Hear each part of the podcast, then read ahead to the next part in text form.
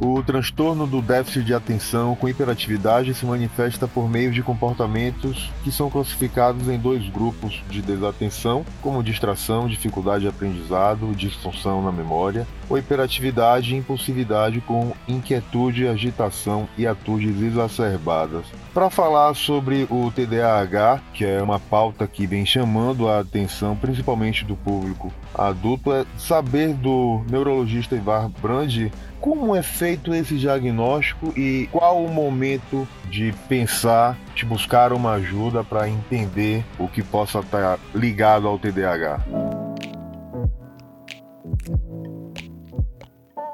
Bom dia, Oswaldo. Muito obrigado pelo convite. Uh, vamos lá. O diagnóstico de TDAH em adultos, ele ocorre quando a pessoa observa esse, essa mistura de sintomas que você mencionou. Né? A dificuldade de manter a atenção sustentada, a dificuldade de manter a concentração em determinada tarefa, associado ou não a sintomas de impulsividade.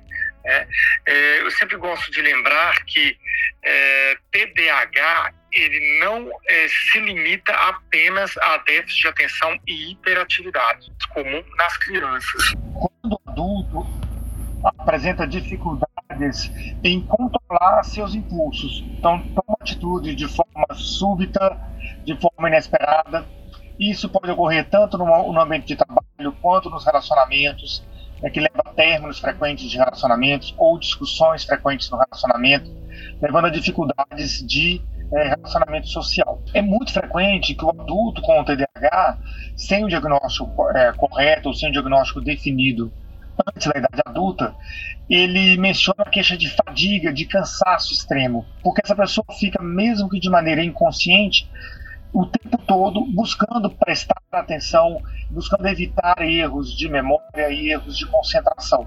Então essa pessoa geralmente ela nos procura num estado de cansaço, de fadiga, de sobrecarga de atividades. E outra questão muito importante também é lembrar que o TDAH, de forma muito frequente, ele se associa a outros sintomas, principalmente depressão, ansiedade, é, alterações do sono, ou dificuldades é, de controle de uso de substâncias psicoativas, como uso abusivo de álcool, uso abusivo de outras drogas ou até mesmo ou tabagismo.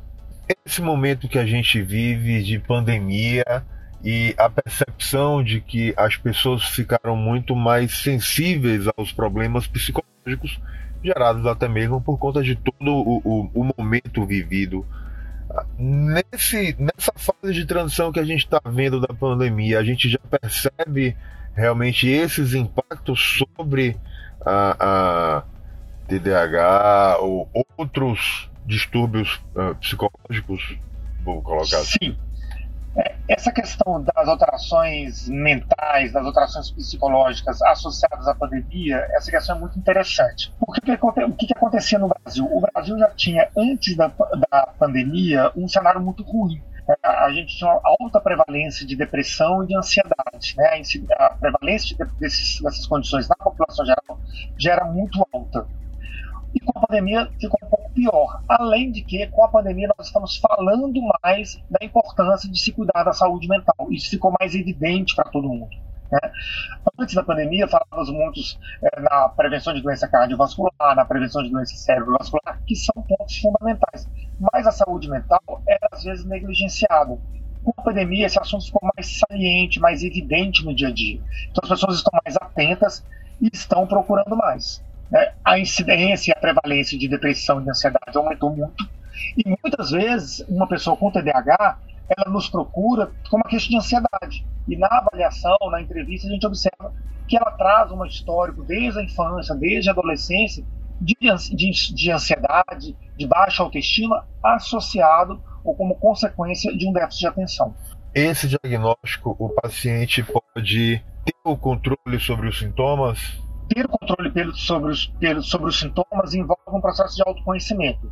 Por isso que a terapia cognitivo-comportamental, que é uma forma de psicoterapia, ela é fundamental no tratamento. Porque a gente só vai tratar me, de forma medicamentosa o TDAH se esses sintomas é, causam impacto no dia a dia da pessoa.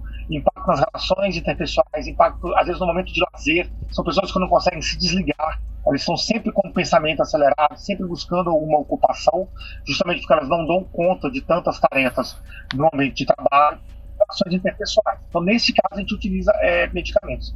Mas a terapia cognitivo-comportamental é fundamental para o autoconhecimento, para a pessoa poder modular as suas emoções, modular o seu comportamento e evitar o impacto dessas características né, no seu dia a dia.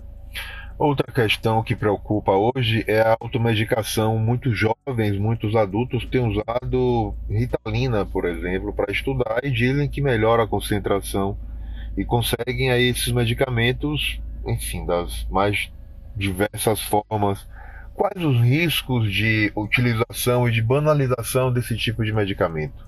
Veja só, Oswaldo, é, a Ritalina ela faz parte do grupo dos psicoestimulantes, né, que são os medicamentos de primeira linha para o tratamento do TDAH. A Ritalina é o nome comercial, a substância é o metilfenidato, né, uma anfetamina. É, existem outras medicações no mercado com o mesmo perfil. Todas essas medicações envolvem risco de efeitos adversos. Tremor, taquicardia, redução do apetite, insônia e, em último caso, a adição, né, a dependência química a essa substância. Nas pessoas com diagnóstico com TDAH, o risco de adição é menor e, inclusive, o tratamento medicamentoso reduz o risco de desenvolvimento de etilismo ou de dependência química a outra substância psicoativa. Uma outra questão que vale a pena a gente falar é que muitas vezes as pessoas utilizam essas, essas medicações para ter mais concentração, mais é, tempo de estudo, mas não há nenhuma comprovação de que o desempenho nos testes, né, nos concursos públicos, por exemplo, o desempenho dessas pessoas seja melhor do que aquelas que não utilizaram a medicação. Tá? Então não há relação direta entre o uso da medicação e um melhor desempenho nos concursos ou das provas é, de avaliação de faculdade ou de seleção pública. Essa questão do TDAH e o álcool, a, as drogas, é algo também que a gente deve uh, chamar bastante atenção, né, Ivan? Sim, com certeza. É muito comum na entrevista de pessoas com TDAH, mesmo que ela não refira o uso abusivo de álcool, a gente vê que na família, como o TDAH está associado a alterações genéticas múltiplas, não é apenas um gene, são vários genes associados. Então, provavelmente outras pessoas da família têm esses genes e têm uma prevalência maior de etilismo e também de depressão e ansiedade nos familiares dessas pessoas. Que sintomas, que mecanismos as pessoas podem estar atentas para perceber a importância de buscar ajuda caso tenha algum desses episódios ou a soma deles? Muitas pessoas que nos procuram são adultos que são tios ou pais de crianças com TDAH. Como o diagnóstico de TDAH na infância ele já está mais difundido na sociedade, as pessoas estão mais atentas, os professores nas escolas estão mais atentos, então é muito mais comum o diagnóstico na infância. Então, frequentemente, a gente recebe familiares de crianças com TDAH que nos procuram para avaliação. Então, a primeira orientação é essa. Se você tem um familiar, uma criança na sua família que teve o diagnóstico de TDAH e você se identifica com algumas dessas condições que nós falamos, ou déficit de atenção, dificuldade de manter a concentração, ou você tem um quadro de ansiedade, ou você tem um quadro de impulsividade, vale a pena procurar avaliação neurológica ou avaliação psiquiátrica para fazer uma entrevista, fazer uma anamnese e verificar se esses sintomas são associados ao TDAH. Muitas pessoas não têm plano de saúde e têm dificuldade de buscar atendimento e justamente é uma, é uma sempre foi uma área negligenciada e nunca foi colocada como prioridade a questão do cuidado com a, a parte psíquica das pessoas. Essa realidade Sim. começa a mudar agora na sua avaliação? Na minha avaliação, eu acho que ainda nós estamos distantes desse acesso mais amplo, no acesso público, sabe? Principalmente a condições como o TDAH, que ainda é envolto em muito estigma, né? Muitas vezes essas pessoas, esses adultos, são tidos como preguiçosos, é, como negligentes no ambiente de trabalho, que não se esforçam, né? Então, é, no ambiente público, eu ainda vejo, assim, a gente está distante ainda dessa realidade de ter um acesso mais amplo, de uma avaliação mais cuidadosa dessas pessoas. Quem, alguma, de alguma forma, quiser buscar mais informação, quiser saber mais informação sobre o TDAH, tem algum local em Salvador, algum centro, algum, algum centro de referência ou não tem nenhum tipo de atendimento à disposição da população? Olha, serviço público para atendimento de adultos em Salvador, eu desconheço. Pode ser até que exista, mas eu não, não tenho conhecimento. Uhum. Serviço público. Para crianças existe, é, você pode até comprar, é, procurar os serviços de pediatria mesmo, de acompanhamento. Os pediatras hoje são habilitados a avaliar e a suspeitar e aí referir para os centros de referência. Excelente. Ivan, quero agradecer a sua disponibilidade de falar com a gente. Acho que esse é um tema que muitas vezes é falado, mas muitas vezes também é negligenciado. As pessoas têm dificuldade de admitir a importância de buscar ajuda. Né? Acho que se perceber e buscar ajuda deve ser justamente uma, uma coisa que as pessoas possam colocar como prioridade, né? Sim, com certeza, com certeza. É estar atento a esses sintomas, né? E não ter receio de buscar ajuda, né? Hoje a gente vê ainda que muitas pessoas, diante dessas condições é, mentais que nós falamos, como depressão, ansiedade, muitas pessoas ainda têm receio né, de procurar ajuda, de fazer o tratamento correto, de utilizar a medicação prescrita no tempo correto. É, a gente ainda vive muito um momento de, de estigma relacionado aos sintomas mentais, né?